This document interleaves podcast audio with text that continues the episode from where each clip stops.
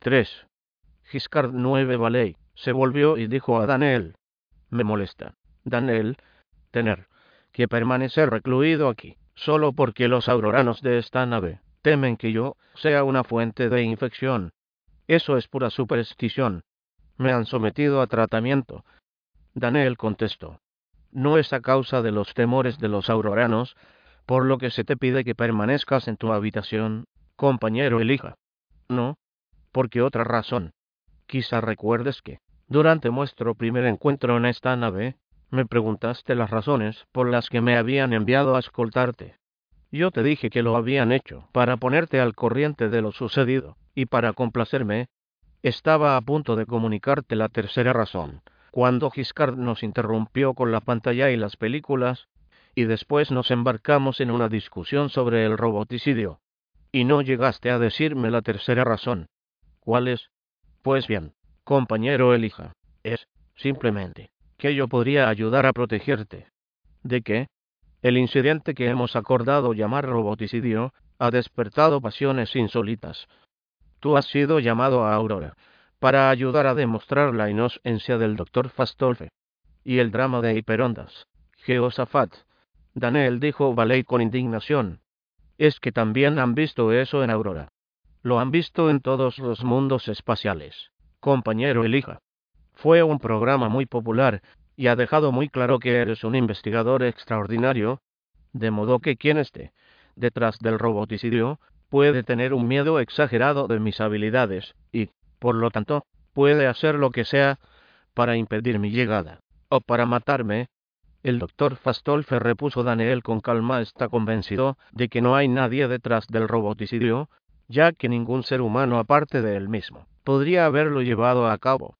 En opinión del doctor Fastolfe, fue un suceso puramente fortuito.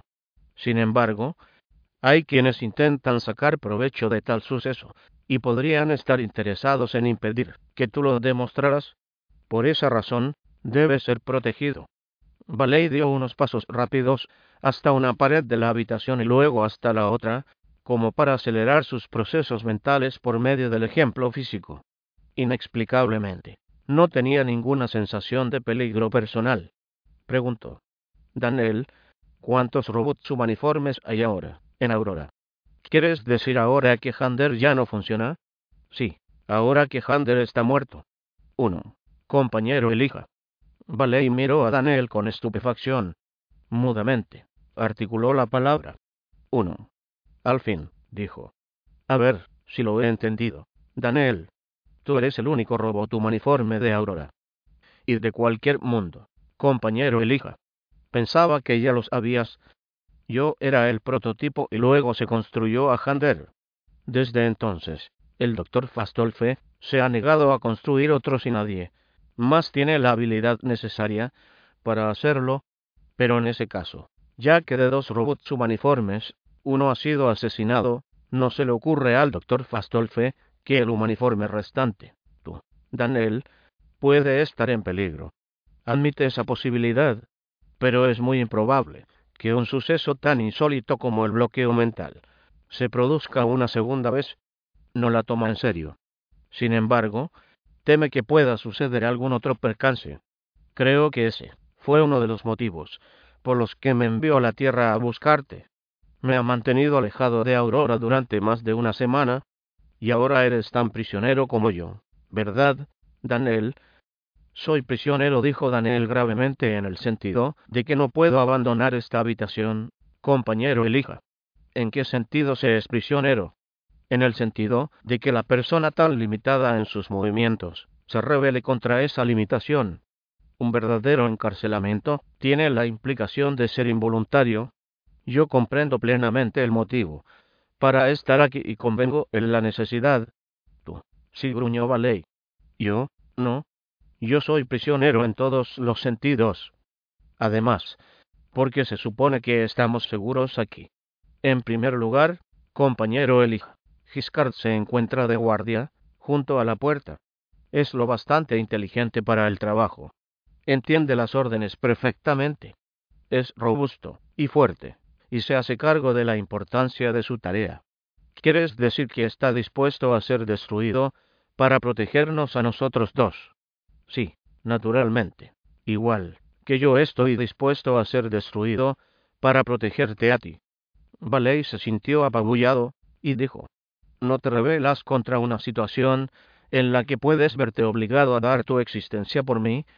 Es mi programación, compañero Elija contestó Daniel en una voz que pareció suavizarse. De todos modos, aunque no fuese por mi programación, creo que salvarte haría que la pérdida de mi propia existencia resultara muy trivial en comparación. Valey no pudo resistirlo. Alargó la mano y apretó con fuerza la de Daniel. Gracias, compañero Daniel, pero no permitas que eso ocurra. No deseo la pérdida de tu existencia. Yo creo que la preservación de la mía sería una compensación insuficiente. Y le sorprendió descubrir que era cierto. No pudo dejar de sentirse horrorizado al comprender que estaría dispuesto a arriesgar su vida por un robot. No, no por un robot, por Daniel. Diez Giscard dentro, sin anunciarse. Valey había terminado por aceptarlo.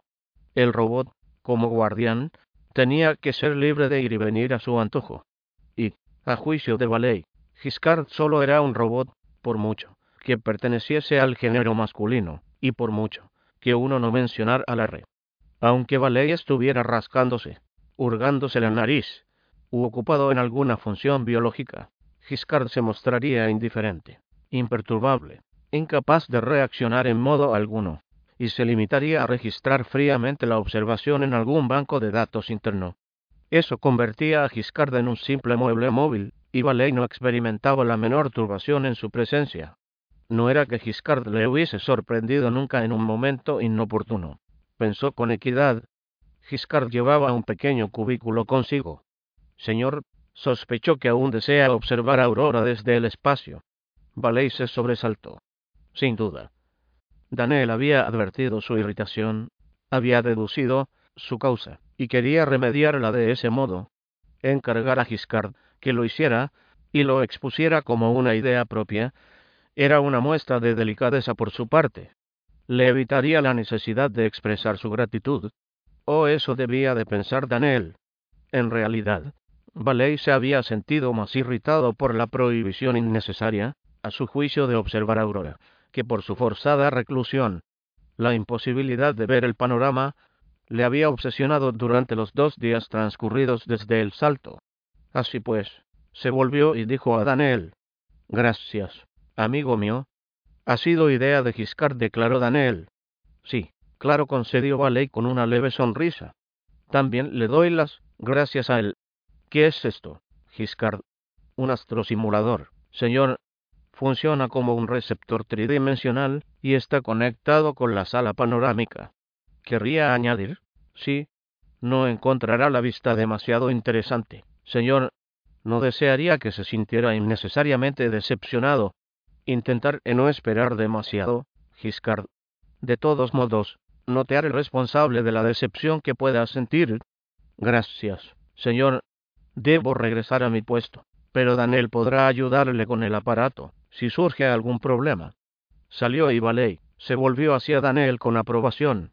No cabe duda de que Giscard ha sabido manejar el asunto. Puede ser un modelo sencillo, pero está bien diseñado. Él también es un robot de Fastolfe, compañero Elija. Este astrosimulador es autónomo y autoajustable, puesto que ya está enfocado sobre Aurora. Solo es necesario tocar el borde del mando. Eso lo pondrá en funcionamiento, y no tendrás que hacer nada más. ¿Quieres ponerlo en marcha tú mismo? Se encogió de hombros. No es necesario. Hazlo tú. Muy bien. Daniel había colocado el cubículo encima de la mesa, sobre la que Valey había visionado las películas libro. Esto dijo señalando un pequeño rectángulo que tenía en la mano es el mando. Compañero, elija. Solo tienes que sujetarlo por los bordes de este modo y luego ejercer una ligera presión hacia adentro para accionar el mecanismo, y luego otra para desconectarlo. Daniel oprimió el borde del mando, y Valey lanzó una exclamación ahogada. Había esperado que el cubículo se iluminara y mostrara una representación holográfica de un campo estelar en su interior no fue eso lo que ocurrió. En cambio, Ballet se encontró en el espacio, en el espacio con relucientes estrellas en todas direcciones. Solo duró un momento y luego todo volvió a ser como antes. La habitación y, en su interior, Ballet, Daniel y el cubículo.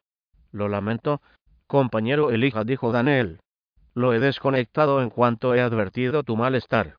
No me había dado cuenta de que no estabas preparado para esto. Entonces, prepárame. ¿Qué ha sucedido? El astrosimulador opera directamente sobre el centro visual del cerebro humano.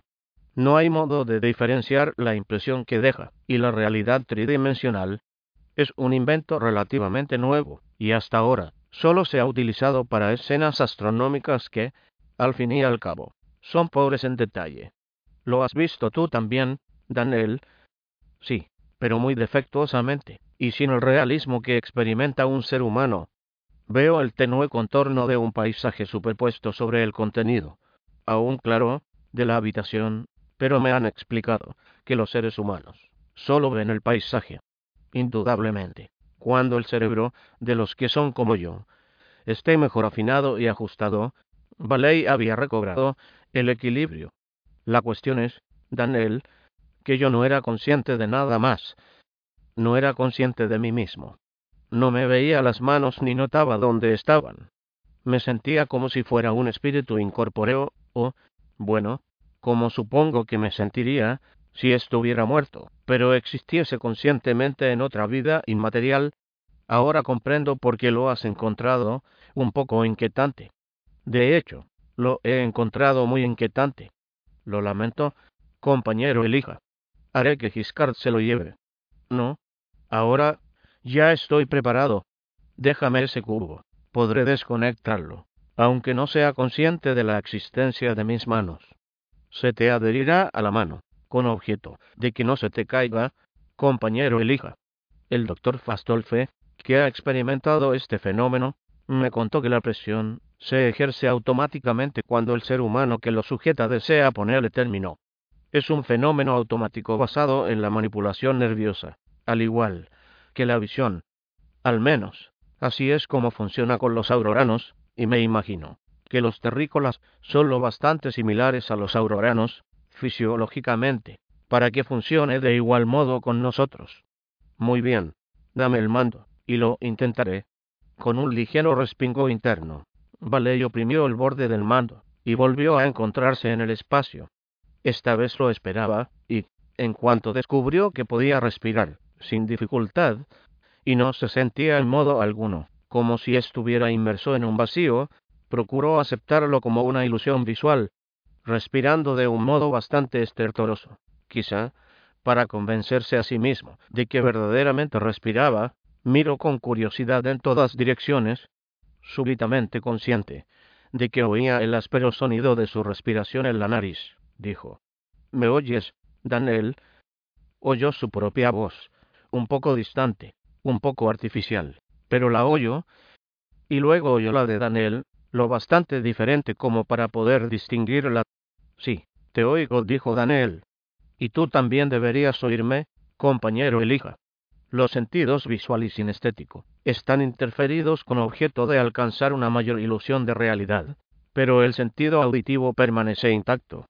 En gran medida, cuando menos, bueno, solo veo estrellas. Estrellas corrientes. Quiero decir, Aurora tiene un sol. Estamos lo bastante cerca de Aurora, supongo, para que la estrella que es su sol brille, más que las otras.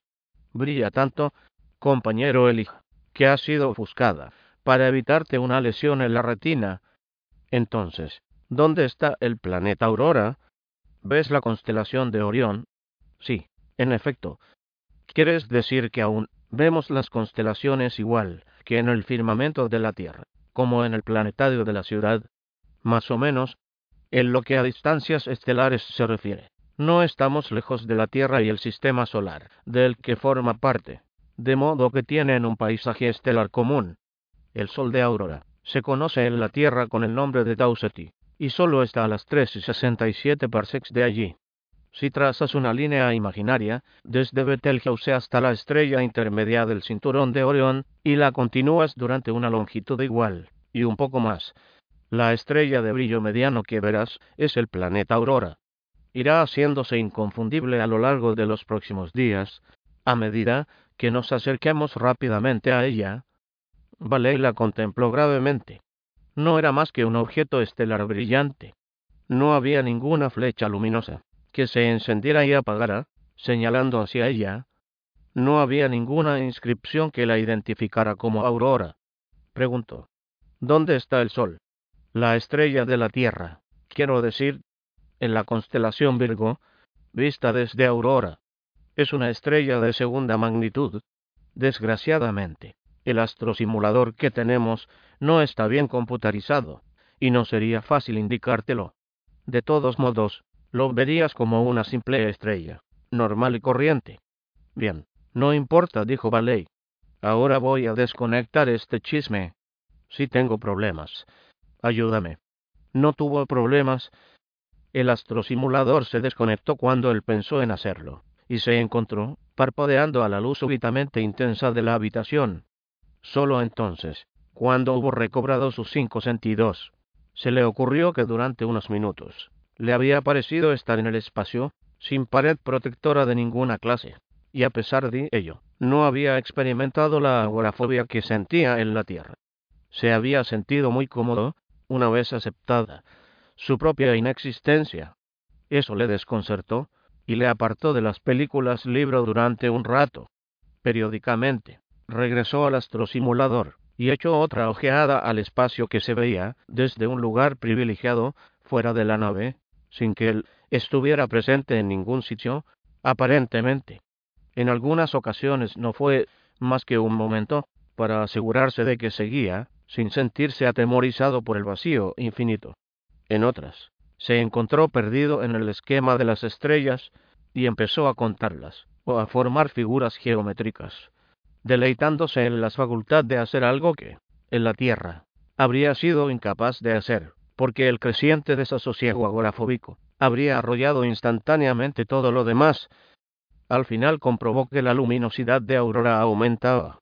No tardó en hacerse fácil de detectar entre los otros puntos de luz, luego fue inconfundible, y finalmente inevitable. Empezó como un minúsculo destello de luz, y, a partir de entonces, se agrandó rápidamente, y comenzó a mostrar fases. Era un semicírculo luminoso casi perfecto, cuando Valey se percató de la existencia de fases. Valey preguntó, y Daniel contestó. Nos estamos acercando desde fuera del plano orbital, compañero Elija. El polo sur de Aurora se encuentra aproximadamente en el centro de su disco, algo adentrado en la mitad iluminada. Es primavera en el hemisferio austral. Valey dijo. Según el material que he estado leyendo, el eje de Aurora tiene una inclinación de 16 grados. Había leído la descripción física del planeta con escasa atención, debido a la ansiedad que sentía por llegar a los auroranos, pero recordaba ese dato. Sí, compañero Elija. Más adelante entraremos en la órbita de Aurora, y entonces las fases cambiarán rápidamente. Aurora gira con más rapidez que la Tierra. Tiene un día de 22 horas. Sí, 22.3 horas tradicionales. El día aurorano se divide en 10 horas auroranas, y cada hora se divide en 100 minutos auroranos que, a su vez, se dividen en 100 segundos auroranos. Así pues, el segundo aurorano equivale a unos 0.8 segundos terrestres. Es eso, lo que quieren decir los libros cuando se refieren a horas métricas, minutos métricos, y así sucesivamente. Sí, al principio no fue fácil persuadir a los auroranos de que abandonaran las unidades horarias a las que estaban acostumbrados, y se utilizaban ambos sistemas, el convencional y el métrico. Naturalmente, a la larga se impuso el métrico. En la actualidad, solo hablamos de horas, minutos y segundos, pero nos referimos invariablemente a las versiones decimalizadas. Se ha adoptado el mismo sistema en todos los mundos espaciales, a pesar de que, en los demás mundos, no se corresponde con la rotación natural del planeta. Como es lógico, cada planeta utiliza también un sistema local, como la Tierra. Sí, compañero Elija, pero la Tierra solo utiliza las unidades horarias originales. Eso supone un inconveniente para los mundos espaciales en lo que al comercio se refiere, pero permiten que la Tierra siga su camino en esto. No por amistad, me imagino. Sospecho que desean poner de relieve la diferencia de la Tierra. ¿Cómo concuerda la decimalización con el año? Al fin y al cabo, Aurora debe de tener un periodo natural de revolución en torno a su Sol que controle el ciclo de sus estaciones. ¿Cómo se mide todo esto? Daniel dijo. Aurora gira en torno a su Sol en 373.5 días auroranos, o en unos las 0 y 95 años terrestres. No se considera que eso sea una cuestión de vital importancia en la cronología. Aurora acepta 30 de sus días como equivalentes a un mes, y 10 meses como equivalentes a un año métrico. El año métrico equivale a unos 0.8 años estacionales, o a unos tres cuartos de año terrestre. Por supuesto, la relación es diferente en cada mundo. Diez días constituyen un decimés. Todos los mundos espaciales utilizan este sistema. Supongo que habrá un modo fácil de seguir el ciclo de las estaciones. Cada mundo tiene, asimismo, su año estacional, pero eso carece de importancia. Con ayuda de una computadora, se puede averiguar la posición de cualquier día pasado o presente en el año estacional si, por algún motivo, se desea esa información, y esto sirve para cualquier mundo, donde la conversión ahí de los días locales es fácilmente posible. Y, por supuesto, compañero elija, cualquier robot puede hacer lo mismo, y guiar la actividad humana, en lo que al año estacional o la hora local se refiere. La ventaja del sistema métrico es que proporciona a la humanidad una cronometría unificada con insignificantes diferencias de decimales a Valley le preocupó que nada de esto constara en los libros que había visionado. Sin embargo, por su propio conocimiento de la historia de la Tierra, sabía que, en otros tiempos, el mes lunar había sido la clave del calendario y que más tarde, para simplificar la cronometría, el mes lunar fue descartado y no volvió a utilizarse. No obstante, si él hubiera dado libros sobre la Tierra a algún extranjero, este no habría encontrado ninguna mención del mes lunar ni ningún cambio histórico en los calendarios. Se habrían dado fechas sin explicación. ¿Qué más se daría sin explicación? ¿Hasta qué punto? Podía depender de los conocimientos que estaba adquiriendo. Tendría que preguntar constantemente, no dar nada por sentado. Habría tantas oportunidades para no advertir lo evidente, tantas oportunidades para cometer errores tantas maneras de tomar el camino equivocado, Once Aurora ya llenaba su visión cuando utilizaba el astrosimulador, y se parecía a la Tierra.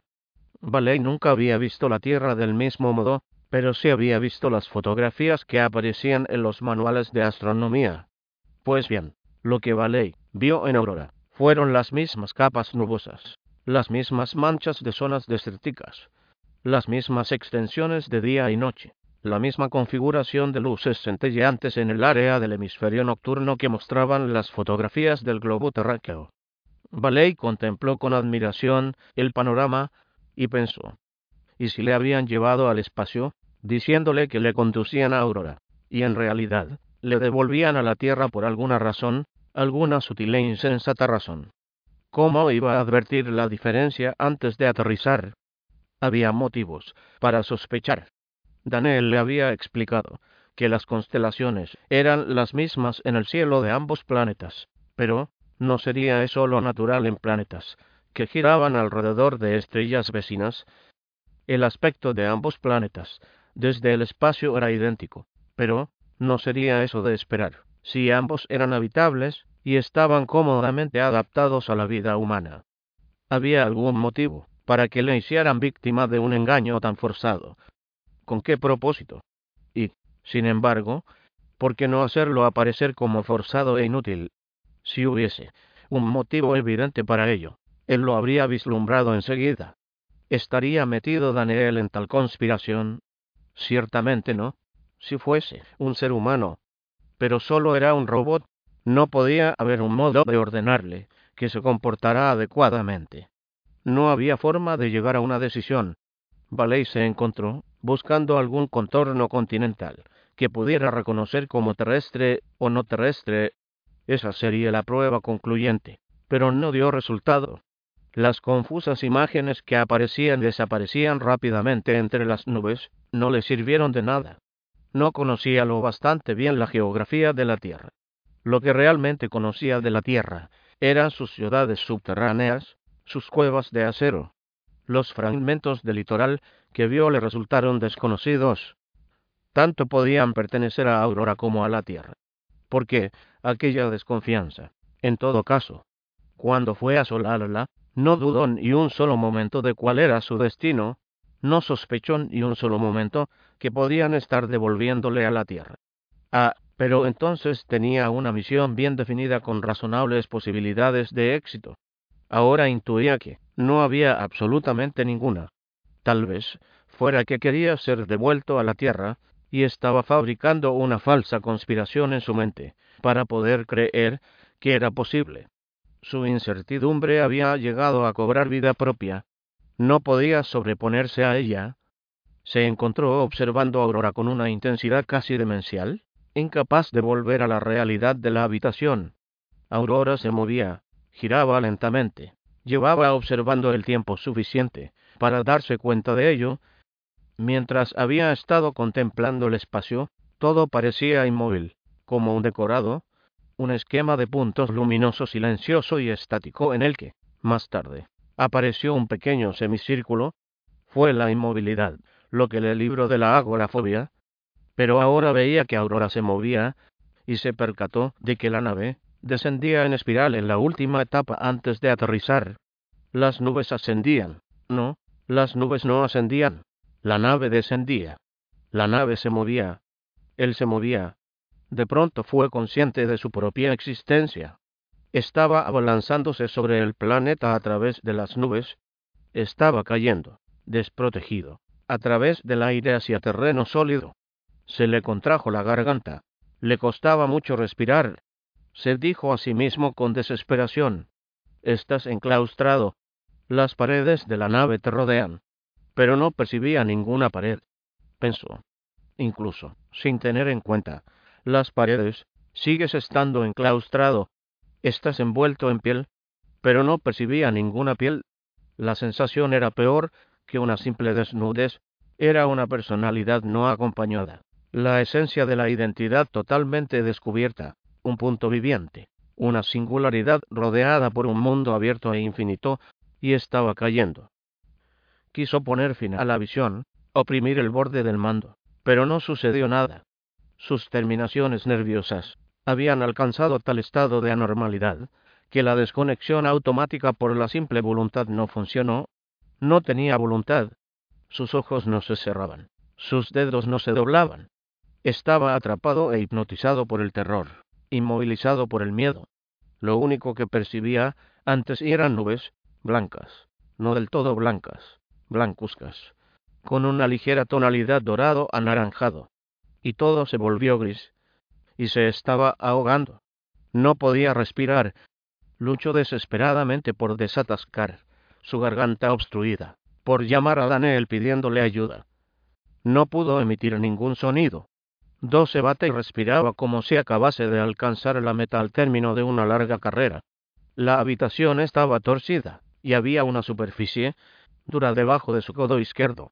Comprendió que estaba en el suelo, Giscard se encontraba de rodillas junto a él, con su mano de robot, firme, pero algo fría, cerrada sobre el puño derecho de Valey. La puerta de la habitación, visible para Valey por encima del hombro de Giscard, estaba entornada. Valey supo, sin preguntar, lo que había sucedido.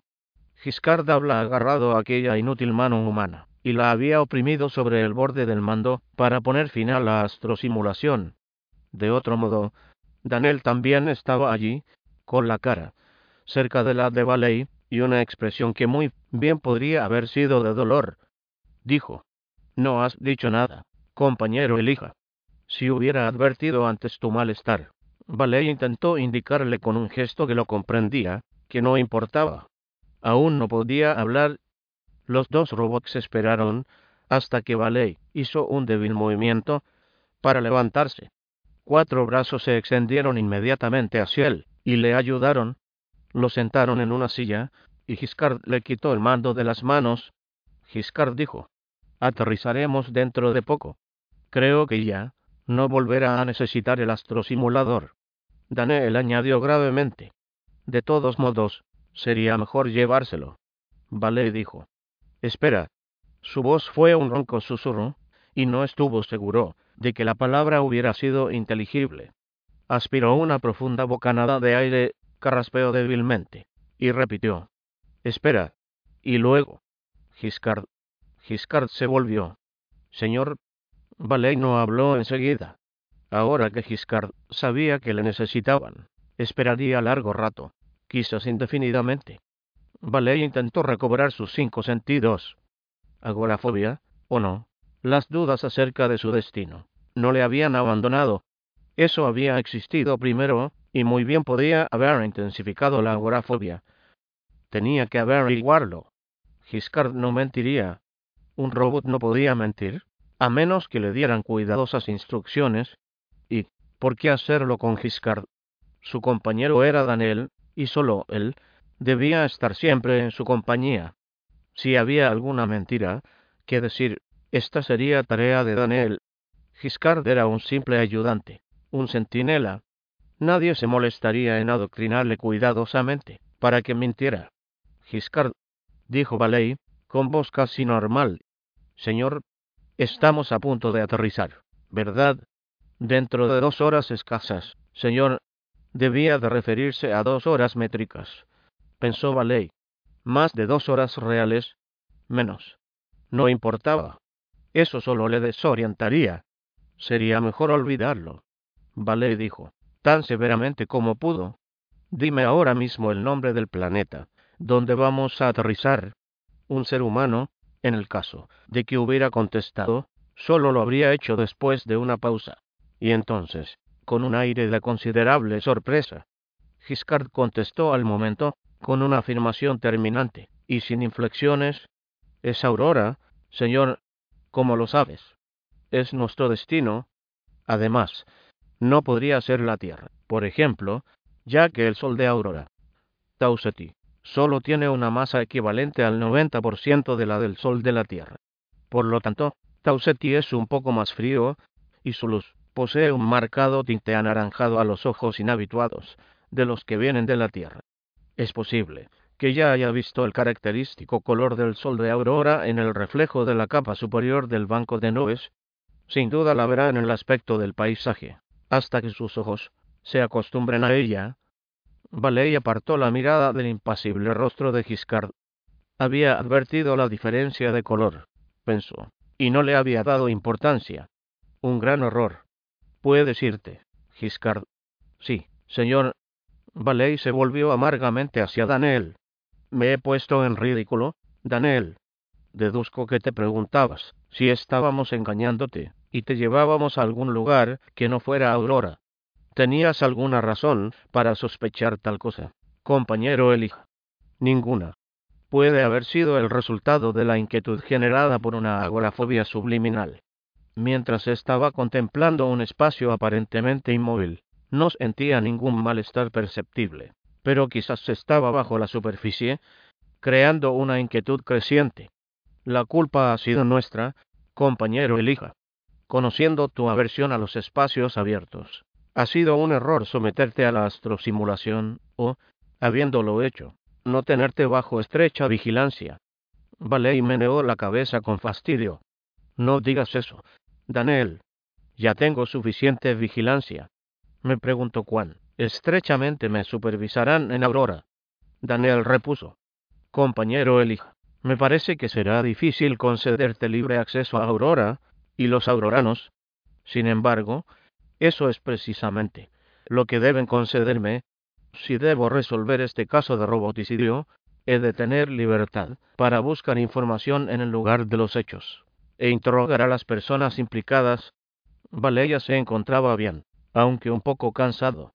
Inexplicablemente, la intensa experiencia por la que acababa de pasar le había producido un gran deseo de fumar en pipa algo que creía haber superado más de un año antes. Notaba el sabor y el olor de humo de tabaco, abriéndose paso por su garganta y su nariz. Sabía que debería conformarse con el recuerdo. En Aurora no le permitirían fumar. No había tabaco de ninguna clase en ninguno de los mundos espaciales. Y si él lo hubiera llevado consigo, se lo habrían quitado y destruido.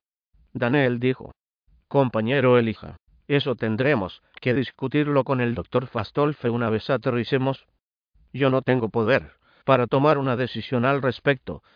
Lo sé, Daniel, pero ¿cómo voy a hablar con Fastolfe? Por medio del equivalente de un astrosimulador, con un mando en la mano. Nada de eso, compañero Elija. Hablaréis cara a cara. Tiene la intención de ir a recibirte al espacio puerto. Terese Valley prestó atención para oír los ruidos del aterrizaje. Naturalmente, ignoraba cuáles podían ser. No conocía el mecanismo de la nave, ni cuántos hombres y mujeres llevaba a bordo, ni qué tendrían que hacer durante el aterrizaje, ni qué tipo de ruido se produciría. Gritos. Zumbidos.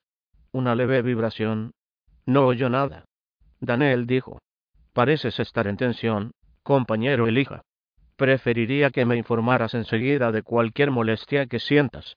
Debo ayudarte en el mismo momento en que, por alguna razón, seas desdichado. Hubo un ligero énfasis en la palabra debo. Valey pensó abstraídamente. Eso es consecuencia de la primera ley. Sin duda ha sufrido tanto a su manera como yo. He sufrido a la mía cuando he desfallecido sin que él lo previera a tiempo. Un desequilibrio de potenciales positrónicos puede no significar nada para mí, pero puede producir en él el mismo malestar y la misma reacción que un dolor agudo en mí. Siguió pensando. No puedo saber lo que hay dentro de la pseudopiel y la pseudoconciencia de un robot, igual que Daniel no puede saber lo que hay dentro de mí. Y luego, sintiendo remordimientos por haber pensado en Daniel como un robot, Valley hundió la mirada en los dulces ojos del otro, desde cuando le parecía dulce su expresión, y dijo, Te informaría enseguida de cualquier molestia. No siento ninguna. Solo intento oír algún ruido que me indique el comienzo del proceso de aterrizaje. Compañero Daniel. Gracias. Compañero Elija, dijo Daniel con gravedad.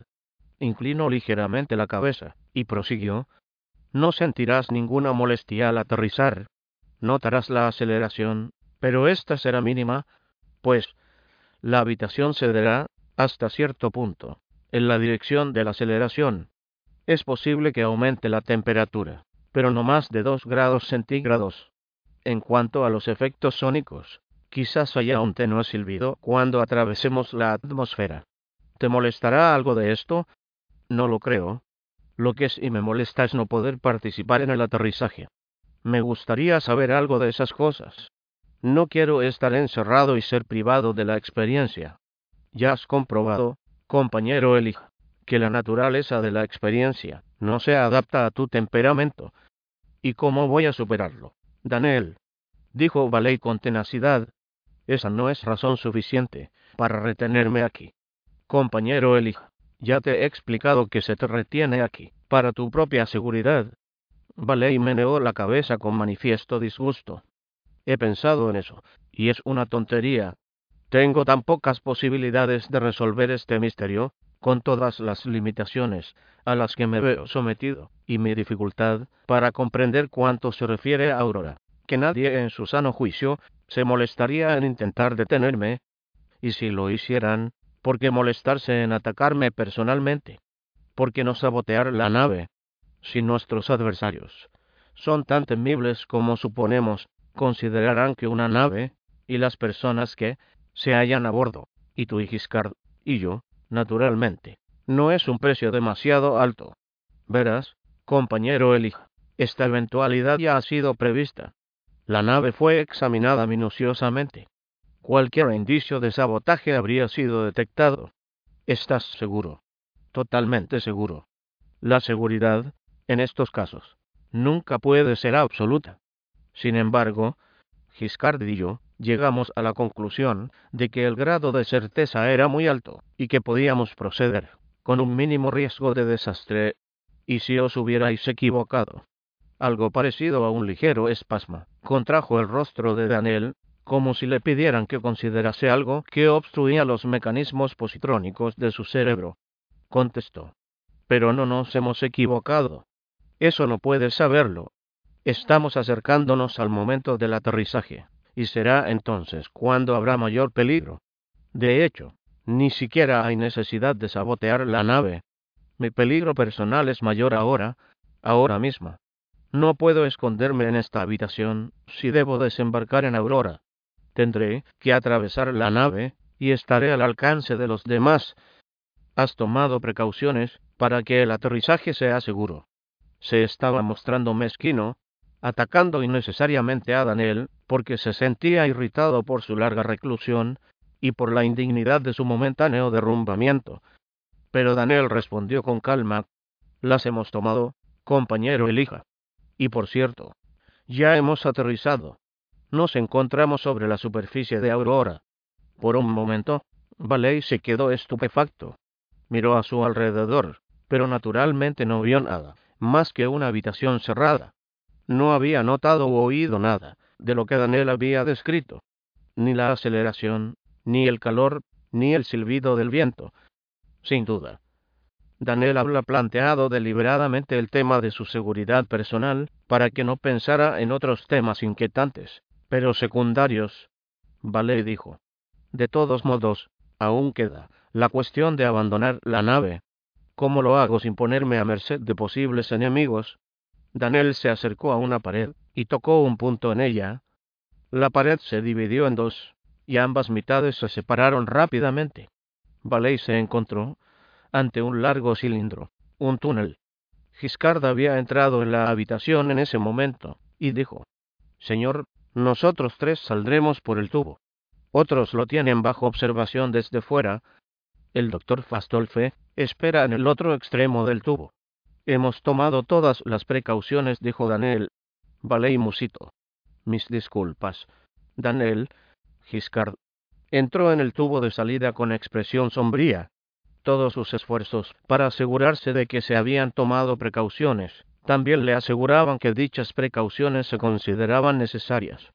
A Valey le gustaba pensar que no era un cobarde, pero estaba en un planeta desconocido, donde no había modo de distinguir a un amigo de un enemigo, donde no había modo de buscar consuelo en algo familiar, excepto Daniel, naturalmente.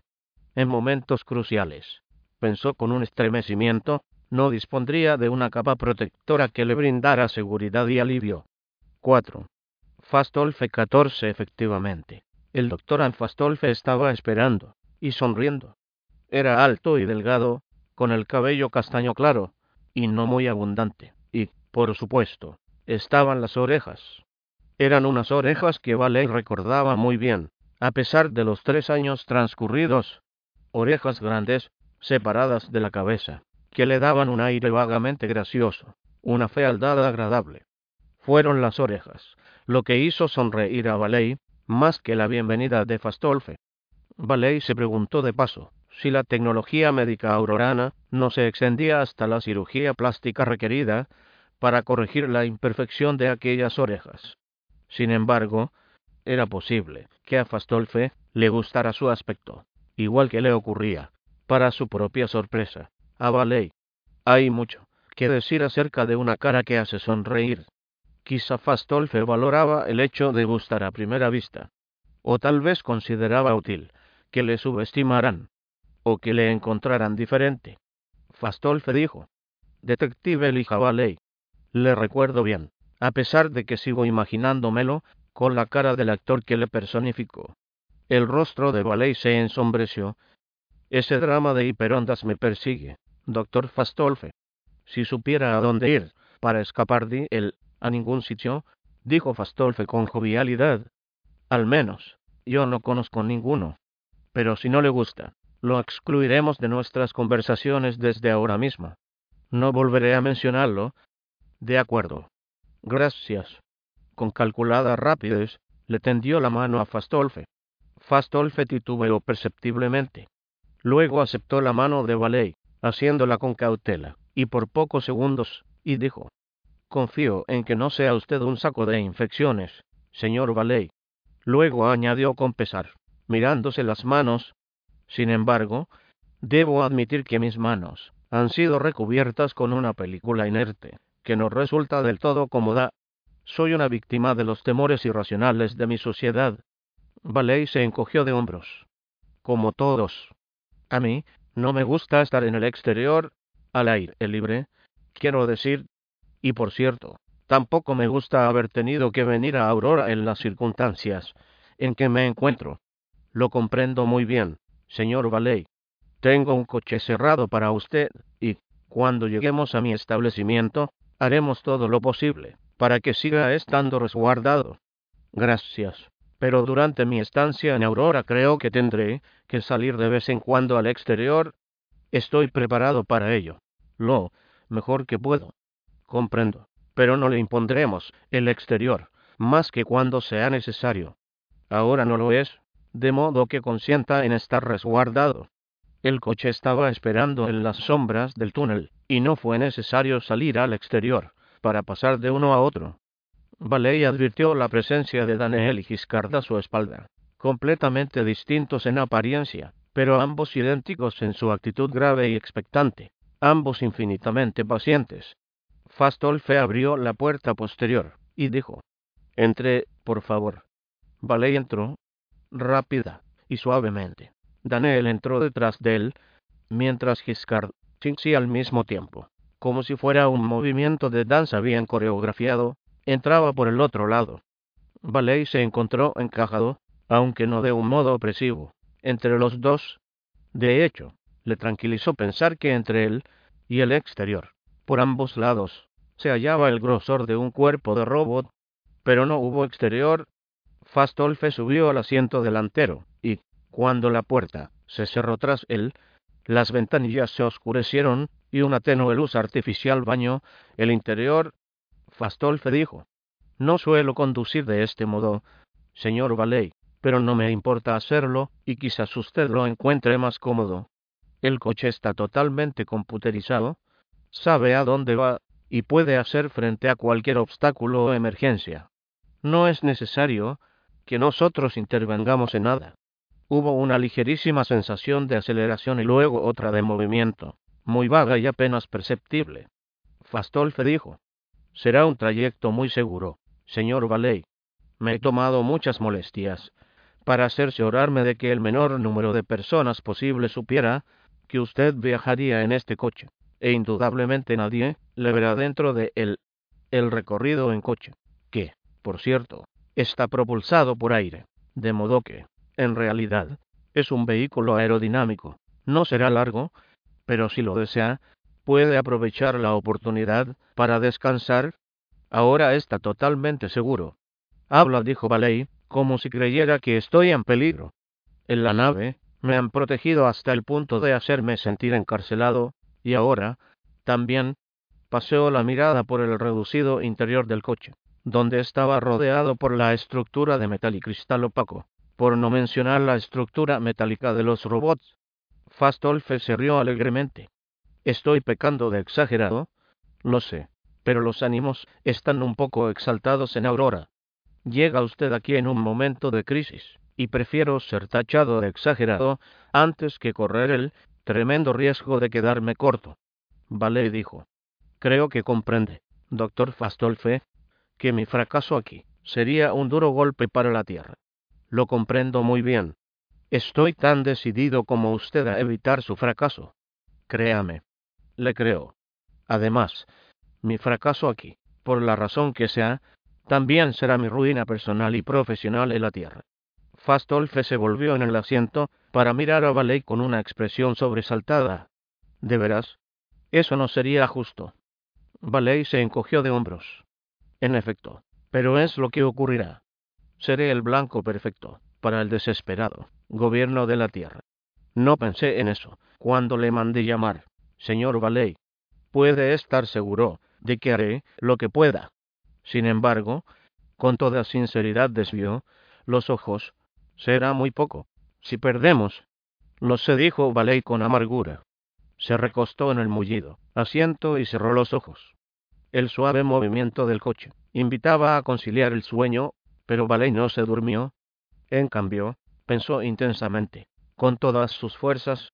15 Valley tampoco estuvo en contacto con el exterior al finalizar el trayecto. Cuando se apeó del vehículo, se hallaba en un garaje subterráneo, y un pequeño ascensor le llevó al nivel del suelo, como no tardaría en descubrir.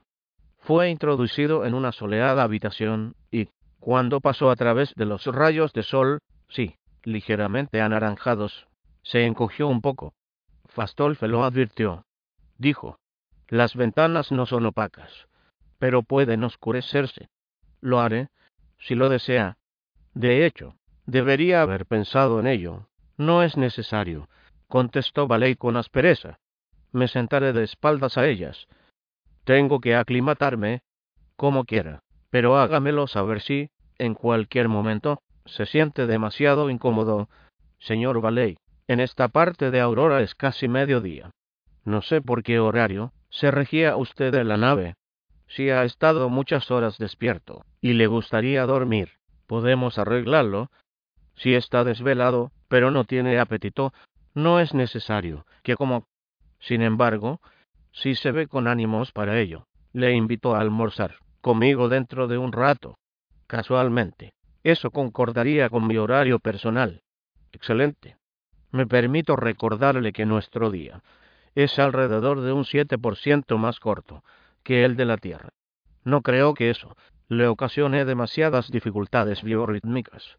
Pero si es así, intentaremos adaptarnos a sus necesidades. Gracias.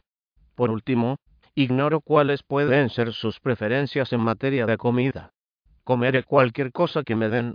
De todos modos, no me ofenderé si algo no le parece apetecible. Gracias. ¿No le importará que Daniel y Giscard nos acompañen? Valey esbozó una sonrisa. ¿Es que también comerán? Fastolfe no le devolvió la sonrisa. Contestó con seriedad. No, pero quiero que estén con usted en todo momento. ¿Acaso sigue existiendo peligro? Incluso aquí, no confío en nada. Ni siquiera aquí. Un robot entró en la habitación. El almuerzo está servido. Señor, Fastolfe asintió. Muy bien. Faber, iremos enseguida. Valey preguntó. ¿Cuántos robots tiene? Bastantes. No estamos al nivel solariano de diez mil robots por ser humano, pero yo tengo más que el término medio. 57. La casa es grande y también me sirve de oficina y taller. Además, mi esposa, cuando la tengo, debe disponer de espacio suficiente para estar aislada de mi trabajo en un ala independiente, y debe poseer su propio servicio. Bueno, con 57 robots, me imagino que puede prescindir de dos. Me siento menos culpable de que haya enviado Giscard y Daniel para escoltarme hasta Aurora. No fue una elección impensada, se lo aseguró, señor Valey. Giscard es mi mayordomo y mi mano derecha. Ha estado conmigo durante toda mi vida adulta y sin embargo, lo envió a recogerme. Me siento muy honrado, dijo Valey. Eso demuestra su importancia, señor Valey.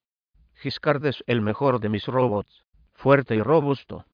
Valey desvió los ojos hacia Daniel y Fastolfe añadió. No incluyo a mi amigo Daniel en estos cálculos. Él no es mi sirviente, sino una obra, de la que tengo la debilidad de sentirme sumamente orgulloso. Es el primero de su clase, y, aunque el doctor Rogne Menos fue su diseñador y modelo, el hombre que hizo una discreta pausa, pero Valeia sintió bruscamente, y dijo, comprendo. No deseaba que la frase terminara con una referencia al asesinato de Sarton en la Tierra. Aunque Sarton supervisó la construcción en sí, prosiguió Fastolfe, mis cálculos teóricos hicieron posible la existencia de Daniel. Fastolfe sonrió a Daniel, que inclinó la cabeza. Vale dijo. También estaba Hander. Sí. Fastolfe meneó la cabeza, y pareció afligido. Quizá debería haberle conservado conmigo, como a Daniel. Pero él era mi segundo humaniforme y eso supone una gran diferencia. Daniel es mi primogénito, como si dijéramos, un caso especial, y ya no construye más robots humaniformes. Ya no. Pero vamos, dijo Fastolfe, frotándose las manos Debemos ir a almorzar. No creo, señor Valey, que la población de la Tierra esté acostumbrada a lo que podríamos llamar la comida natural. Tomaremos ensalada de gambas, junto con pan y queso, leche, si lo desea, o algún jugo de fruta. Todo es muy sencillo. Helado para postre, todo ello platos tradicionales de la tierra, comentó Baley, que ya no existen en su forma original, más que en la literatura antigua. Ninguno de ellos es demasiado corriente en Aurora, pero he considerado preferible a no imponerle nuestra propia versión de la gastronomía, que incluye productos alimenticios y especias de variedades auroranas. Hay que estar acostumbrado al sabor. Se levantó. Haga el favor de venir conmigo, señor Valey. Solo seremos nosotros dos, de modo que prescindiremos de las ceremonias y rituales innecesarios. Gracias, dijo Valey. Lo acepto como una atención. He mitigado el tedio del viaje, hasta aquí informándome exhaustivamente sobre Aurora, y sé que existen muchas reglas de cortesía para una comida formal que me resultarían muy molestas. No debe preocuparse por eso, Vale dijo. Podemos infringir las normas hasta el punto de hablar de trabajo durante la comida. Doctor Fastolfe. No debo perder tiempo innecesariamente. Estoy de acuerdo con usted, hablaremos de trabajo, y me imagino que puedo confiar en su discreción respecto a este desliz. No me gustaría perder mi puesto entre la gente educada. Se rió entre dientes, y luego añadió, aunque no debería reírme. No es cosa de risa. Perder tiempo puede ser más que una simple inconveniencia. Podría ser fácilmente fatal. 16. La habitación que Valey abandonó era sobria. Varias sillas, una cómoda, algo que se asemejaba a un piano, pero tenía válvulas de latón en lugar de teclas, y algunos dibujos abstractos en las paredes que parecían brillar tenuemente.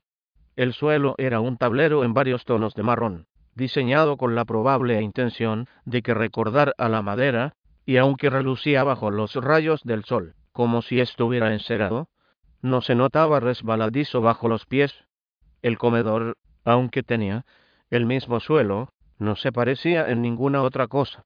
Era una larga estancia rectangular, sobrecargada de ornamentación.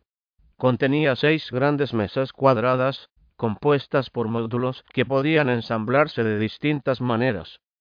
A lo largo de una pared corta se veía un bar, con brillantes botellas de diversos colores, ante un espejo curvado que confería una extensión casi infinita a la habitación que reflejaba. A lo largo de la otra pared corta había cuatro nichos, en cada uno de los cuales esperaba un robot. Ambas paredes largas eran mosaicos, cuyos colores cambiaban lentamente. Uno representaba un paisaje planetario, aunque Valey no habría podido decir si era Aurora u otro planeta, o algo completamente imaginario. En un extremo había un campo de trigo, o algo por el estilo, lleno de complicada maquinaria agrícola toda ella controlada por robots. A medida que los ojos recorrían la pared, eso daba paso a viviendas humanas diseminadas que, en el otro extremo, se convertían en lo que Valey interpretó como la versión aurorana de una ciudad. La otra pared larga era astronómica. Un planeta, iluminado por un distante sol, reflejaba la luz de tal manera que ni el examen más detenido impedía tener la impresión de que estaba girando lentamente. Las estrellas que lo rodeaban algunas mortecinas, otras brillantes también parecían cambiar de configuración, aunque cuando uno concentraba la mirada en un pequeño grupo y la mantenía fija allí, las estrellas parecían inmóviles. Valey lo encontró todo muy desconcertante y repulsivo. Fastolfe dijo, una verdadera obra de arte. Señor Valey, costó una fortuna, pero Fan ya se empeñó en comprarla Fan ya es mi actual compañera. Se reunirá con nosotros. Doctor Fastolfe. No, señor Valey. Como le he dicho, solo seremos nosotros dos. Mientras tanto, le he pedido que se quede en sus habitaciones. No quiero implicarla en este problema que tenemos. Lo comprende, ¿verdad? Sí, por supuesto. Vamos. Haga el favor de tomar asiento. Una de las mesas estaba dispuesta con platos, tazas y complicados cubiertos, algunos de ellos desconocidos para Ballet. En el centro, habla un cilindro alto, y un poco abusado que parecía un gigantesco peón de ajedrez hecho con un grisáceo material rocoso. Mientras se sentaba, Valey no pudo resistir la tentación de alargar la mano hacia él y tocarlo con un dedo. Fastolfe sonrió. Es un especiero. Posee unos sencillos mandos que permiten usarlo para echar una cantidad determinada de cualquiera de doce condimentos distintos sobre cualquier porción de un plato. Para hacerlo debidamente, hay que cogerlo y realizar unas evoluciones bastante complicadas que son inútiles en sí mismas, pero para los auroranos elegantes tienen mucho valor como símbolos de la gracia y delicadeza con que deben servirse las comidas. Cuando yo era más joven podía hacer lo que llamamos la triple genuflexión, con el pulgar y dos dedos, y echar sal cuando el especiero me daba en la palma de la mano. Si ahora lo intentara, correría el riesgo de romper la crisma a mi invitado. Espero que no le importará que no lo intente. Le ruego que no lo intente. Doctor Fastolfe.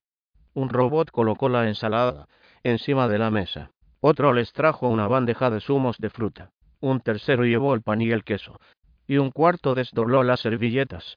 Los cuatro trabajaban con perfecta coordinación, yendo y viniendo, sin chocar ni tener dificultades aparentes. Valey los contempló con asombro. Terminaron, sin que pareciera estar previsto, uno a cada lado de la mesa. Retrocedieron al unísono, se inclinaron al unísono, se volvieron al unísono, y regresaron a los nichos abiertos en la pared del otro extremo de la habitación. Valey reparó súbitamente en la presencia de Daniel y Giscard. No los habla visto entrar. Esperaban en dos nichos, que habían aparecido de algún modo en la pared con el campo de trigo. Daniel era el que estaba más cerca. Fastolfe dijo, ahora que se han ido. Hizo una pausa, y meneó lentamente la cabeza. Solo que no se han ido. Normalmente, es costumbre que los robots se marchen antes de que empiece el almuerzo. Los robots no comen, mientras que los seres humanos sí lo hacen. Por lo tanto, es lógico que quienes comen lo hagan, y quienes no comen se marchen, y eso ha terminado convirtiéndose en otro ritual. Sería impensable comer antes de que los robots se hubieran marchado. Sin embargo, en este caso, no se han marchado, dijo Baley. No. He pensado que la seguridad era más importante que la etiqueta, y he supuesto que, no siendo usted aurorano, no le molestaría. Baley esperó a que Fastolfe hiciera el primer movimiento. Fastolfe levantó un tenedor, y Valey hizo lo mismo. Fastolfe lo usó, moviéndolo lentamente y dejando que Valey viera todo lo que hacía. Valey mordió con cautela una gamba y la encontró deliciosa.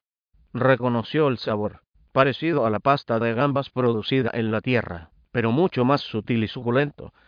Masticó con lentitud y, durante unos minutos, a pesar de su ansiedad por llevar adelante la investigación mientras comían, le resultó impenetrable hacer nada, más que concentrar toda su atención en el almuerzo. De hecho, fue Fastolfe quien dio el primer paso. No deberíamos empezar a hablar del problema, señor Valey. Valey se sintió enrojecer ligeramente. Sí, por supuesto. Le pido disculpas. Su comida aurorana me ha pillado por sorpresa, impidiéndome pensar en nada más. El problema, doctor Fastolfe, es una consecuencia de sus propios actos, ¿verdad? ¿Por qué dice eso? Según lo que me han contado, alguien ha cometido un roboticidio que requiere una gran experiencia. ¿Un roboticidio? Es un término divertido. Fastolfe sonrió. Naturalmente. Entiendo a lo que se refiere. Le han informado bien. Es algo que requiere una enorme experiencia. Y también, según lo que me han contado, Solo usted tiene la experiencia necesaria para llevarlo a cabo. También en eso, le han informado bien. E incluso usted mismo admite, de hecho, asegura, que solo usted habría podido causar un bloqueo mental en Hander. Sostengo lo que, al fin y al cabo, es la verdad, señor Valey. No me serviría de nada mentir, aunque fuese capaz de hacerlo, Nadie ignora que soy el roboticista teórico más sobresaliente de los cincuenta mundos. Sin embargo, doctor Fastolfe, no sería posible que el segundo mejor roboticista teórico de todos los mundos, o el tercero, o incluso el decimoquinto, tuviera la habilidad necesaria para cometer ese acto. Se requiere realmente toda la habilidad del mejor. Fastolfe contestó con calma. En mi opinión, verdaderamente se requiere toda la habilidad del mejor. Lo que es más, también en mi opinión, yo mismo solo podría realizar esa labor en uno de mis días buenos. Recuerde que los mejores cerebros en robótica, incluido yo, han trabajado específicamente para diseñar cerebros positrónicos, en los que no pudiera producirse bloqueo mental. ¿Está seguro de todo esto? Completamente seguro. Completamente. ¿Y lo declaró públicamente así? Por supuesto. Se realizó una investigación pública, mi querido terrícola. Me hicieron las preguntas que usted me está haciendo ahora y las contesté con toda sinceridad. Es otra de las costumbres auroranas. Vale dijo. Por el momento, no pongo en duda que usted estuviera convencido de que contestaba con toda sinceridad. Pero, no es posible que se dejara llevar por un orgullo innato en usted. Eso también sería típicamente aurorano, ¿verdad? Quiere decir que mi ansiedad por ser considerado el mejor me haría colocarme voluntariamente en una posición que obligara a todo el mundo a creer que yo había bloqueado mentalmente a Hander. Por alguna razón, me inclino a pensar que no le importaría perder su posición social y política, siempre que su fama como científico permaneciera intacta. Comprendo. Es un punto de vista interesante, señor Valey. A mí, no se me habría ocurrido esa idea. Si tuviera que elegir entre admitir que soy el segundo en importancia y admitir que soy culpable de lo que usted ha definido como roboticidio, opina que aceptaría intencionalmente esto último. No, doctor Fastolfe, no deseo plantear la cuestión de un modo tan simplista. Quizás se engañe a sí mismo pensando que es el mejor de todos los roboticistas, y que nadie puede igualarle, aferrándose a ello con todas sus fuerzas, porque inconscientemente, inconscientemente, doctor Fastolfe se da cuenta de que, en realidad, está siendo alcanzado, o ya ha sido alcanzado, por otros. Fastolfe se echó a reír, pero su risa tuvo un leve matiz de fastidio. No es así, señor Valey. Está totalmente equivocado. Piense, doctor Fastolfe. ¿Está seguro de que ninguno de sus colegas roboticistas puede ser tan brillante como usted? Solo hay unos pocos que sean capaces de tratar siquiera con robots humaniformes la construcción de Daniel creó virtualmente una profesión nueva, para la que ni tan solo hay un nombre, humaniformistas. Quizá, de los teóricos de la robótica de Aurora, ninguno, excepto yo mismo, entiende el funcionamiento del cerebro positrónico de Daniel. El doctor Sarton también, pero está muerto, y no lo entendía tan bien como yo. La teoría básica es mía. Tal vez fuera suya en un principio, pero indudablemente no puede aspirar a mantener su propiedad exclusiva. No ha aprendido nadie la teoría. Fastolfe meneó la cabeza con firmeza. Nadie. No se la he enseñado a nadie. Y ningún otro roboticista vivo puede haber desarrollado la teoría por sí solo. Valey sugirió, con un poco de irritación. No podría haber un joven brillante, recién salido de la universidad, que fuese más listo de lo que nadie supone que. No, señor Valey, no. Yo le habría conocido. Habría pasado por mis laboratorios. Habría trabajado conmigo. Por el momento, dicho joven no existe. A la larga, existirá alguno, quizá muchos. Por el momento, no hay ninguno. Así pues, si usted falleciera, la nueva ciencia moriría con usted. Solo tengo 165 años. Me refiero a años métricos, naturalmente, que deben equivaler a 124 de sus años terrestres, más o menos, según las expectativas de vida auroranas. Aún soy muy joven, y no hay ninguna razón médica para considerar que mi vida ha llegado siquiera a la mitad. No es tan insólito alcanzar la edad de 400 años métricos. Aún me queda mucho tiempo para enseñar. Habían terminado de comer, pero ninguno de los dos hizo ademán de dejar la mesa. Tampoco se acercó ningún robot para despejarla. Era como si la intensidad del flujo y reflujo de la charla les hubiese reducido a la inmovilidad. Valeria entornó los ojos y dijo: Doctor Fastolfe, hace dos años estuve en Solaria. Allí pude comprobar que, en general, los solarianos eran los roboticistas más hábiles de todos los mundos. En general, probablemente sea cierto. Y ni uno solo de ellos habría podido hacerlo.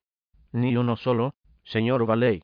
Su habilidad se reduce a robots que, en el mejor de los casos, no están más desarrollados que mi pobre Giscard. Los solarianos no saben nada de la construcción de robots humaniformes. ¿Cómo puede estar seguro de eso?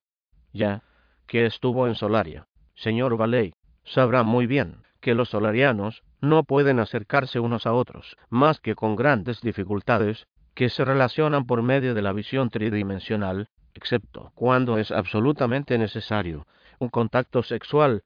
Cree que a alguno de ellos se le ocurriría diseñar un robot tan humano en apariencia que activara sus neurosis. Evitarían de tal modo la posibilidad de acercarse a él, debido a su aspecto humano, que no les resultaría de ninguna utilidad.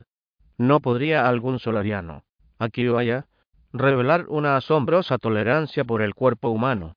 ¿Cómo puede estar seguro aunque algún solariano pudiera hacerlo, lo que no niego. Este año no hay ningún nativo de Solaria en Aurora. ¿Ninguno? Ninguno. No les gusta estar en contacto ni con los auroranos, y, a no ser por asuntos de la mayor importancia, no vienen aquí, ni van a ningún otro mundo. Incluso en el caso de un asunto urgente, permanecen en órbita, y tratan con nosotros por medio de comunicación electrónica. Vale dijo. En ese caso, si ustedes, literal, y efectivamente. La única persona en todos los mundos que pudo hacerlo. Mató a Hander. Fastolfe contestó. No puedo creer que Daniel no le dijera que he negado la acusación. Me lo dijo, pero quiero que me lo diga usted mismo. Fastolfe cruzó los brazos y frunció el ceño. Respondió, con los dientes apretados. Entonces, se lo digo. Yo no lo hice. Vale y meneó la cabeza. Creo que cree esa afirmación. Así es. Y sin la menor duda. Estoy diciendo la verdad. Yo no maté a Hander. Pero si usted no lo hizo, y nadie más puede haberlo hecho, entonces, pero espere. Quizá me haya precipitado en mis suposiciones. ¿Está Hander realmente muerto? ¿O he sido traído aquí con falsos pretextos? El robot está realmente destruido.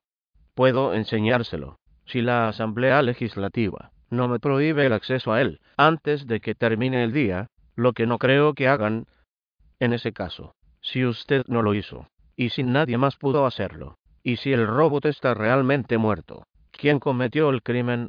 Fastolfe suspiró.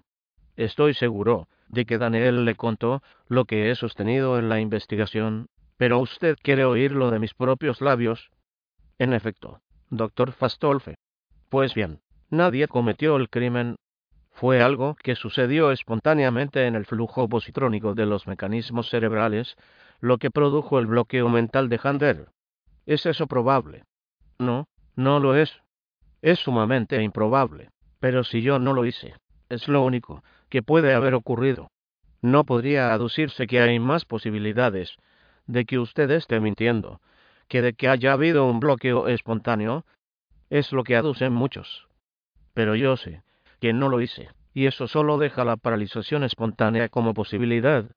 Y usted me ha hecho venir aquí para demostrar, para probar que eso es lo que realmente sucedió. Sí. Pero, ¿cómo se puede probar que sucedió espontáneamente? Al parecer. Solo así podré salvarle a usted, a la Tierra y a mí misma. Por orden de importancia creciente, señor Valey. Valey pareció molesto.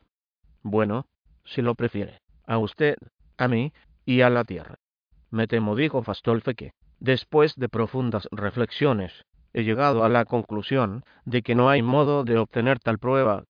17 vale y miro a Fastolfe con horror. ¿No lo hay? No, ninguno. Y luego, en un súbito arranque de aparente abstracción, cogió el especiero y dijo: Verá, tengo curiosidad por saber si aún puedo hacer la triple genuflexión. lanzó el especiero al aire dándole un calculado golpe con la muñeca. El especiero dio una vuelta en el aire, y, cuando descendía, Fastolfe lo golpeó en el extremo estrecho con el lado de la palma derecha, con el pulgar doblado. El objeto se elevó ligeramente, se ladeó y recibió un golpe con el lado de la palma izquierda.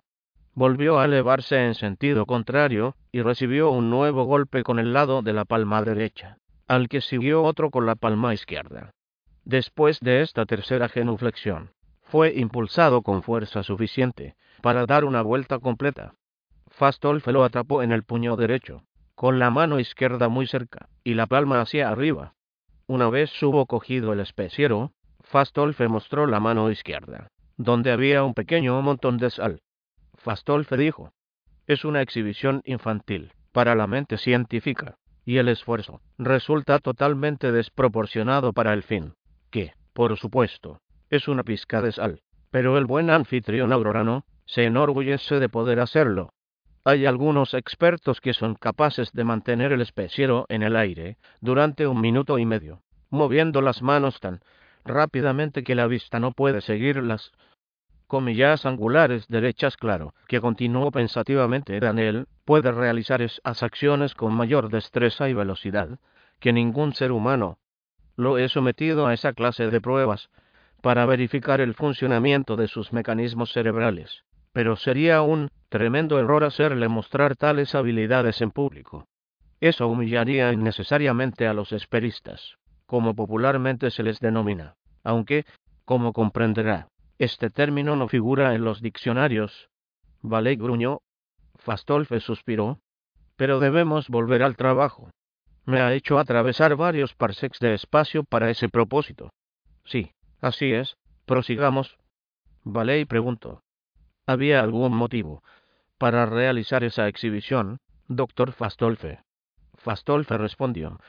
Bueno, da la impresión de que estamos en un callejón sin salida. Le he traído aquí para hacer algo que no puede hacerse.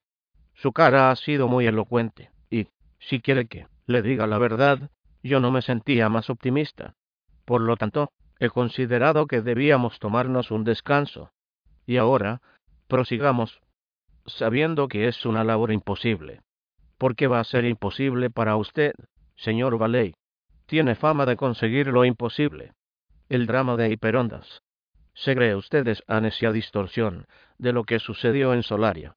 Fastolfe desplegó los brazos. Es la última esperanza que me queda. Vale dijo. Y yo no tengo alternativa. He de intentarlo. No puedo regresar a la Tierra con un fracaso. Me lo expusieron con toda claridad. Dígame, doctor Fastolfe, ¿cómo habrían podido matar a Hander? ¿Qué clase de manipulación mental habría sido necesaria?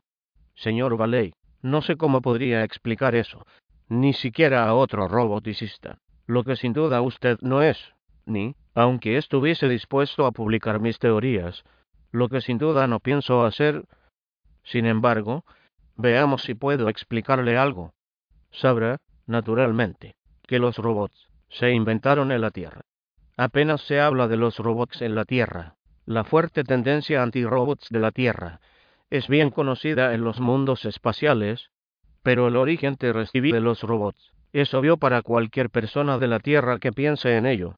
Es bien sabido que los viajes hiperespaciales se desarrollaron con la ayuda de robots, y, puesto que los mundos espaciales no habrían podido colonizarse sin viajes hiperespaciales, se desprende que había robots antes de que la colonización tuviera lugar, y mientras la Tierra aún era el único planeta habitado.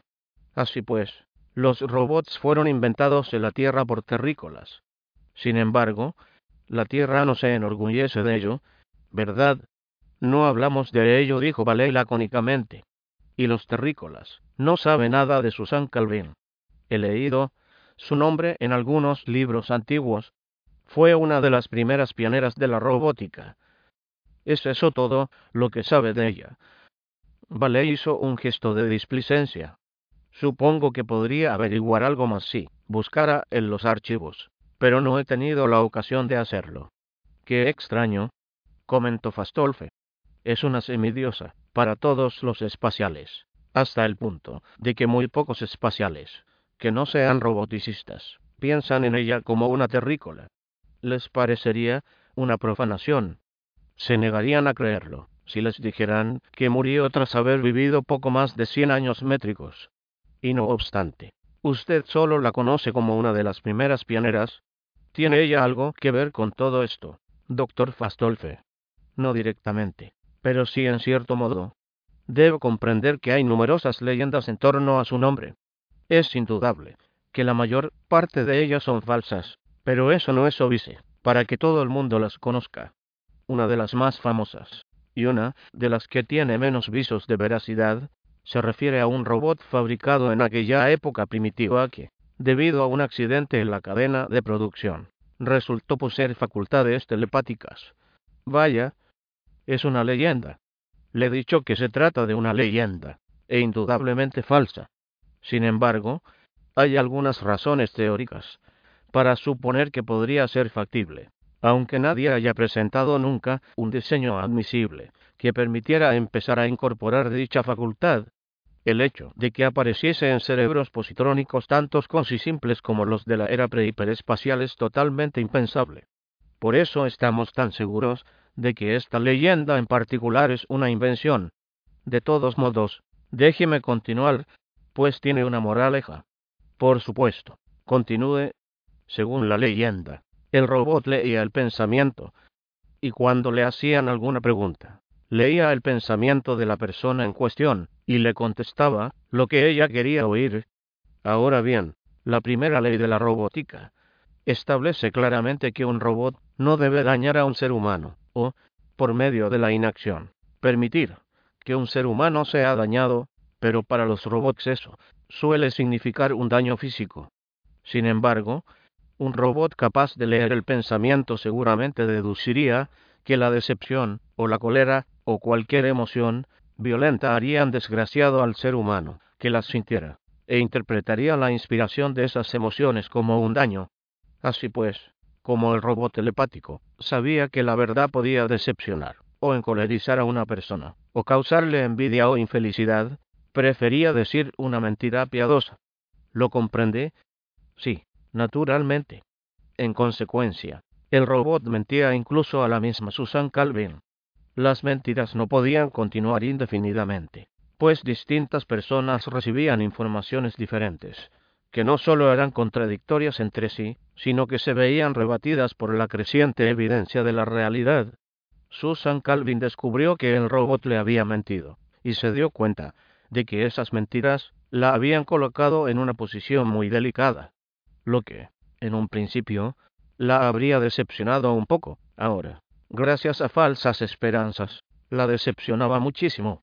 Nunca había oído la historia. Le doy mi palabra. Asombroso. Sin embargo, es seguro que no fue inventada en Aurora, pues es igualmente conocida en todos los mundos. En todo caso, Calvin tuvo su venganza. Hizo notar al robot que, tanto si decía la verdad como si decía una mentira, dañaría igualmente a la persona con la que trataba. Hiciera lo que hiciese, no podría obedecer la primera ley. El robot, comprendiéndolo así, se vio obligado a buscar refugio en la inacción total. En otras palabras, sus componentes positrónicos se quemaron. Su cerebro quedó destruido irreparablemente. La leyenda asegura que la última palabra de Calvin al robot destruido fue mentiroso. Vale dijo. Y deduzco que algo así fue lo que le ocurrió a Hander Panella. Se encontró frente a una contradicción de términos, y su cerebro se quemó. Es lo que parece haber ocurrido, aunque no sería algo tan fácil de lograr como en tiempos de Susan Calvin. Quizás a causa de la leyenda. Los roboticistas siempre han procurado evitar que pudieran surgir contradicciones a medida que la teoría de los cerebros positrónicos se ha hecho más sutil y la práctica del diseño de los cerebros positrónicos se ha hecho más complicada. Han ido desarrollándose sistemas cada vez más efectivos para impedir la igualdad de todas las situaciones que pudieran surgir, de modo que siempre pueda emprenderse alguna acción que sea interpretada como obediencia a la primera ley eso significa que no se puede bloquear el cerebro de un robot. Es eso lo que me está diciendo. Porque si lo es, ¿qué le ocurrió a Hander? no es lo que estoy diciendo. Los sistemas cada vez más efectivos, de los que le hablo nunca son completamente efectivos. No pueden serlo, por muy sutil e intrincado que sea un cerebro. Siempre hay algún modo de establecer una contradicción. Esa es una de las verdades fundamentales de las matemáticas. Siempre será imposible fabricar un cerebro tan sutil e intrincado que reduzca las posibilidades de contradicción a cero. Nunca llegarán a cero. Sin embargo, los sistemas desarrollados se acercan de tal modo a cero que para provocar un bloqueo mental, estableciendo una contradicción adecuada se requeriría un profundo conocimiento del cerebro positrónico determinado que se quisiera destruir, y para eso se necesitaría un teórico muy competente, como usted, doctor Fastolfe, como yo. En el caso de robots humaniformes, solo yo, o nadie en absoluto, dijo Valet con ironía, o nadie en absoluto. Exactamente convino Fastolfe, pasando por alto la ironía. Los robots humaniformes tienen un cerebro, y también un cuerpo, construido a imagen y semejanza del ser humano. Los cerebros positrónicos son sumamente delicados, y asumen parte de la fragilidad del cerebro humano. Tal como un ser humano puede sufrir un ataque fulminante, causado por algún incidente fortuito dentro del cerebro, y sin la intervención de ningún efecto externo. Un cerebro humaniforme podría sufrir bloqueo mental, debido igualmente a un factor fortuito como sería el desplazamiento ocasional de los positrones? Puede probarlo, doctor Fastolfe. Puedo demostrarlo matemáticamente, pero de los que comprenderían las operaciones matemáticas, no todos estarían de acuerdo con la validez del razonamiento. Implica ciertas suposiciones mías que no se ajustan a las corrientes de pensamiento aceptadas en robótica. ¿Y cuáles son las probabilidades de un bloqueo mental espontáneo? Dado un gran número de robots humaniformes, digamos que 100.000, hay un 50% de probabilidades de que uno de ellos sufriera un bloqueo mental espontáneo durante una vida aurorana media, aunque también podría suceder mucho antes, como ha sido el caso de Hander, a pesar de que entonces las posibilidades estarían fuertemente en contra de ello. Vamos a ver, doctor Fastolfe aunque lograra probar de modo concluyente que los robots en general pueden sufrir un bloqueo mental espontáneo, eso no equivaldría a probar que fue lo que le sucedió a Hander en particular. No admitió Fastolfe, tiene razón. Usted, el mayor experto en robótica, no puede probarlo en el caso específico de Hander. Vuelve a tener razón. Entonces, ¿qué espera que pueda hacer yo, si no sé nada de robótica? No hay necesidad de probar nada. Seguramente bastaría con formular una sugerencia ingeniosa que pudiera convencer al público en general de que el bloqueo mental espontáneo es posible. Como por ejemplo, no lo sé. Valey preguntó ásperamente. ¿Está seguro de que no lo sabe, doctor Fastolfe? ¿Qué insinúa? Acabo de decirle que no lo sé. Permítame exponerle algo. Supongo que los auroranos, en general, saben que he venido al planeta para tratar de solventar este problema. Sería difícil traerme aquí en secreto, considerando que soy terrícola y esto es aurora. Sí, desde luego, y no he intentado hacer tal cosa. Consulté al presidente del cuerpo legislativo y le convencí para que me autorizara a hacerle venir. Así es como he logrado el aplazamiento del juicio. Se le concederá una oportunidad para resolver el misterio antes de que yo sea procesado. Dudo que el aplazamiento sea muy largo. Así pues, repito, los auroranos, en general, saben que estoy aquí, y me imagino que también saben exactamente por qué. ¿Por qué debo resolver el enigma de la muerte de Hander? Naturalmente. ¿Qué otra razón podría haber? Y desde el momento en que subí a la nave que me ha traído aquí, usted me ha mantenido bajo una estrecha y constante vigilancia por miedo a que sus enemigos intentaran eliminarme, juzgándome como una especie de mago que podría resolver el enigma de tal modo que usted resultara ganador. A pesar de que todas las posibilidades estén en contra mía, me temo que así es, en efecto.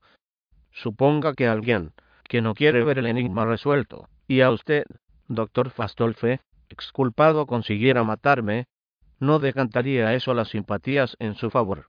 No pensaría a la gente que sus enemigos le consideraban, en realidad, inocente, o no temerían la investigación hasta el punto de querer matarme, un razonamiento bastante complicado, señor Valey.